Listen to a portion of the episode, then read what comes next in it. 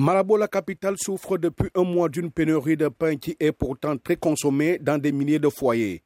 À l'origine de cette situation, le manque de farine à cause de l'arrêt de l'importation du blé suite à l'invasion de l'Ukraine par la Russie, deux pays avec qui le pouvoir de Malabo entretenait de bonnes relations. Pour éviter la disparition totale du pain, les boulangers ont alors pris certaines mesures. Mazem est un Libanais et responsable d'une boulangerie à Malabo. Oui, la farine, ça manque dans les pays et le prix de farine est de plus en plus cher. Ça, c'est une vérité. Nous, par exemple, depuis qu'on a commencé à les nouveaux et les infos de, la crise mondiale, nous avons nos réserves. On ne vend pas la farine.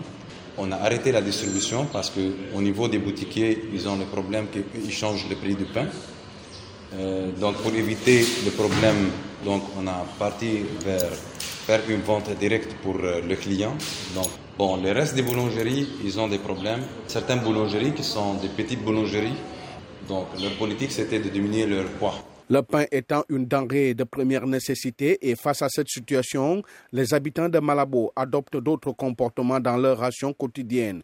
Kwana Anna est mère de quatre enfants. La situation de está fatal porque yo compro panes de mil en mi casa. Mis niños ya no, no pueden llegar. Prefiero el arroz ahora más que el pan porque no hay, no hay posibilidades de comprar panes ahora. La pénurie de pain a un impact considérable dans le quotidien de la population équatorienne.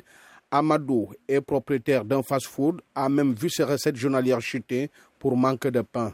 Le problème de pain, avant, chaque jour, j'ai un train de 5 000 francs. Bon, maintenant, comme il n'y a pas de pain, bon, euh, les clients, ils mangent aussi les spaghettis. Ceux qui mangent les spaghettis, ils n'aiment pas manger sans pain.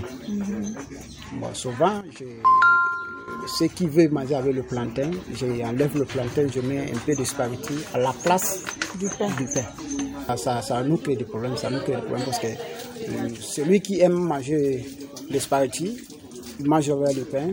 Quand il n'y a pas le pain, automatiquement, il ne veut pas manger ça. Esther Concha, vendeuse de pain, a aussi perdu ses clients. Soy una vendedora de pan desde 2006, pero la situación que estamos viviendo ahora de, de la venta del pan, desde que empiezo a vender panes nunca he vivido una situación igual. Ahora el pan se ha reducido el tamaño se ha reducido la cantidad que daban a la gente. Los clientes que, ten, que tenía antes, la mayoría ya se han ido porque muchas veces vienen aquí, no encuentran panes porque no mandan la cantidad exacta que uno desea. Anteriormente yo cogía mil panes, ahora me mandan 200. Guillermo Mba lui souhaite une révolution industrielle de chaque pays pour éviter ce genre de crise à l'avenir. Eh, hacer las fábricas y que tengamos industrias eh, de fabricar la harina a fin de que esa solución nosotros la podemos tener fiable. Pero si nosotros dependemos de otros estados, en caso de una incidencia, siempre estaremos de la manera que lo estamos pasando. Depuis le début de cette crise du pain, les autorités équatoriennes ne se sont jamais prononcées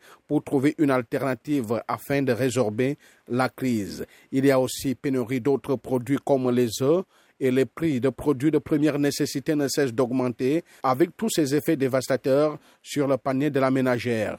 Samuel Obiambana, Malabo pour VOA Afrique.